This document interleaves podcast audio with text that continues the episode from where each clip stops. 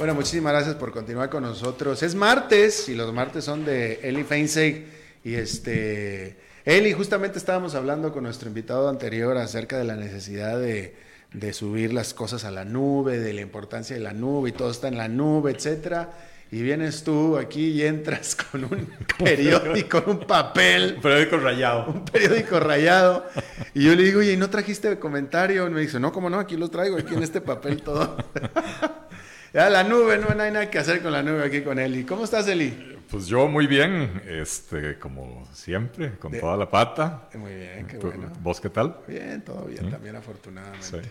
No, yo hoy no, no traigo el comentario en la nube porque yo ando en las nubes. Entonces, en la nube. Exacto. Tú eres, eh, tú, vives en la nube. Yo vivo en la nube, exactamente. Precisamente. Así es. Adelante, mi querido. Muchas gracias, Alberto.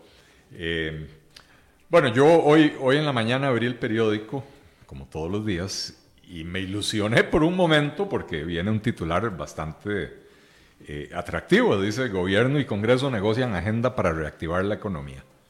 Y digo yo, bueno, qué maravilla, me pongo a leer. Eh, la jefa de fracción de la unidad dice que la idea es colaborar lo más que se pueda para que el país salga adelante dentro de una oposición constructiva. Parece muy bien. Eh, la jefa de fracción de Liberación Nacional dice que la agenda propuesta contiene solo aquellos proyectos cuya vinculación es inmediata con la mejora de oportunidades de empleo, lo cual me parece también maravilloso. Y cuando me pongo a ver la lista de proyectos, pues me doy cuenta de que en realidad meten cualquier cosa. Sí hay proyectos que, que podrían ayudar con la reactivación económica, hay proyectos importantes en la lista y por otro lado hay proyectos que, que realmente uno dice, ahí apareció algún diputado que dijo, esta es mi oportunidad de, de impulsar esto, ¿verdad? Eh, viene, por ejemplo, un proyecto para flexibilizar las jornadas laborales, que es algo de lo que yo he venido hablando desde hace mucho tiempo, me parece que es importantísimo. El Código Laboral de Costa Rica es de 1943, es sumamente rígido, no contempla modalidades de contratación modernas, eh, nada de lo que se necesita hoy en día para, para la, economía eh, que llaman en inglés de los gigs, ¿verdad? los trabajos en Internet, etc. Así que es un proyecto muy importante. Otro para fomentar eh, y desarrollar eh, alianzas público-privadas, nuevamente proyecto muy importante.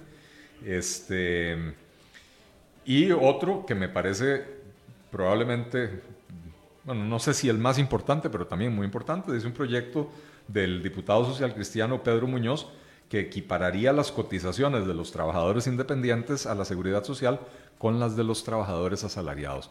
Creo que esto es importantísimo porque los trabajadores independientes eh, tienen una inseguridad jurídica tremenda. Cuando el trabajador independiente se va a inscribir en la Caja Costarricense del Seguro Social, no sabe cuánto le van a cobrar. La caja hace un estudio y, eh, con excesiva discrecionalidad puede definir la cuota de ese trabajador en el monto que se le ocurra. Probablemente hay algún reglamento, pero eh, entre 10 y 18% del salario, ¿verdad? O sea que esto es un segundo impuesto adicional. Eh, y entonces me parece muy bueno este proyecto que pretende equiparar las condiciones del independiente con las del asalariado.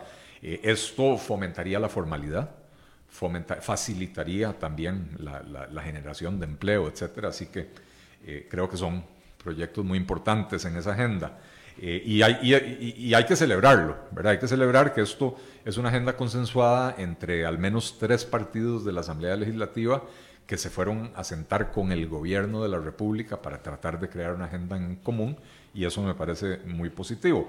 Por otro lado, aparecen en el proyecto, en, la lista, eh, eh, proyectos como el de la diputada Xiomara Rodríguez que permitiría grabar 3.700 pensiones de lujo adicional, adicionales mediante el cobro de contribuciones solidarias a, las, a todas las jubilaciones que superen los 2.2 millones.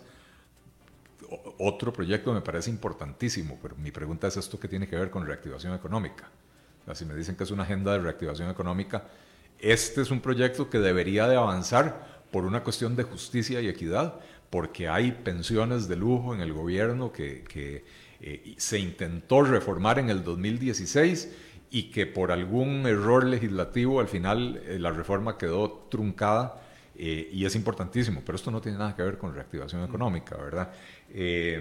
Dice, otro proyecto, dice, una iniciativa liberacionista sobre el uso de materiales reciclados en obras de infraestructura vial. Bueno, no conozco el proyecto, así que no voy a criticar el, proyecto per se, pero nuevamente esto no tiene nada que ver tampoco con reactivación económica ni, ni, con generación de empleo, ¿verdad? Eh, y finalmente un proyecto del diputado Carlos Avendaño de Restauración Nacional que dice, ordena a todos los ministerios y órganos adscritos, indistintamente de su grado de desconcentración, disponer de recurso humano para reforzar el área de gestión de cobro de Hacienda.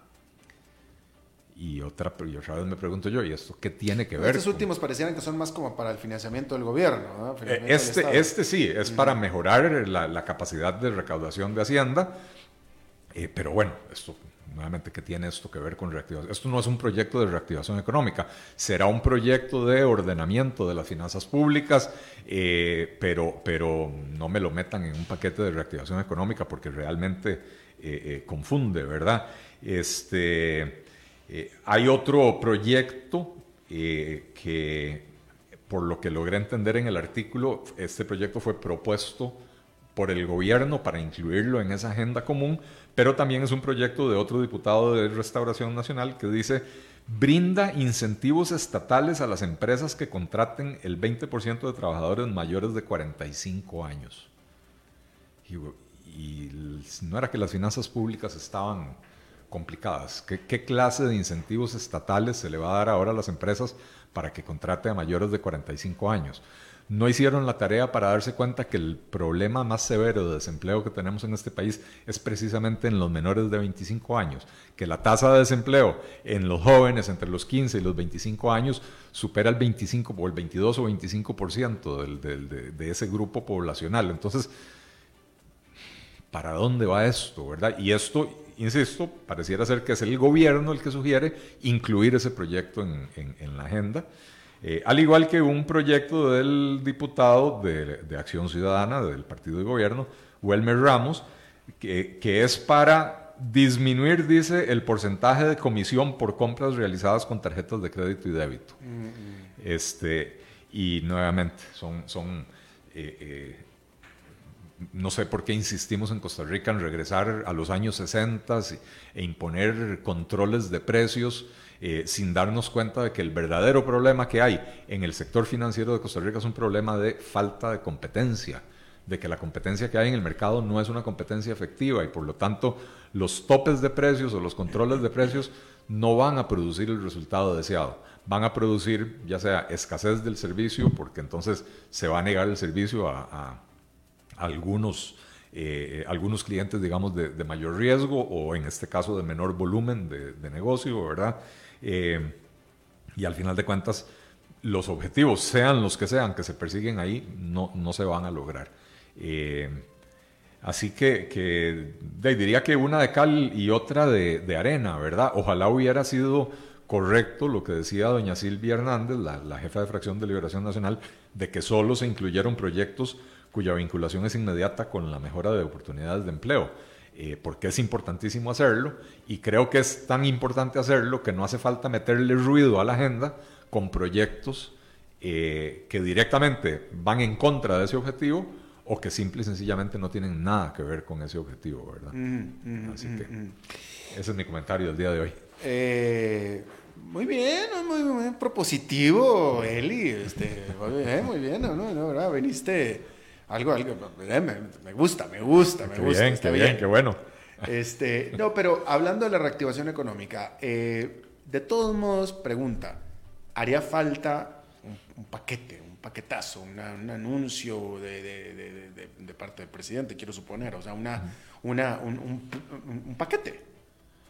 Bueno, eh, ¿o no? Sí, claro. O, es por medio de este tipo de iniciativas? Bueno, eh, a ver, es, muy importante que haya un acuerdo entre el Poder Ejecutivo y, las principales bancadas en el, en el legislativo, porque lo que necesite aprobación legislativa, pues va a tener que seguir ese camino. Entonces, esto es muy importante. Eh, yo, yo te diría, Alberto, que un anuncio del presidente de la República eh, ya hizo dos. Recordemos que ya dos veces eh, si no recuerdo fue en el mes de junio o algo así, dijo que, ese iba a ser el mes de la reactivación económica. y lo único que hicieron en el mes de la reactivación económica fue convertirse en voceros de empresas de zona franca, anunciando que X empresa iba a crear 300 empleos y la otra iba a crear 800 o lo que fuera. Nada que uno dijera, esto es gestión directamente del gobierno.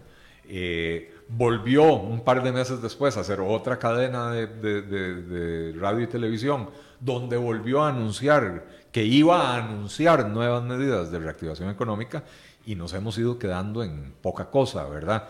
Eh, uno de los principales logros que defiende el gobierno es la simplificación de trámites y sin embargo la semana pasada eh, se publicó la encuesta de, ahora se me olvidó cómo se llama, la que mide la, temperatura, digamos, empresarial eh, y, buena parte de los empresarios dicen que más bien en el transcurso de este gobierno se han complicado los trámites aún más que antes, ¿verdad? Entonces, se pregunta uno cuáles son esos logros.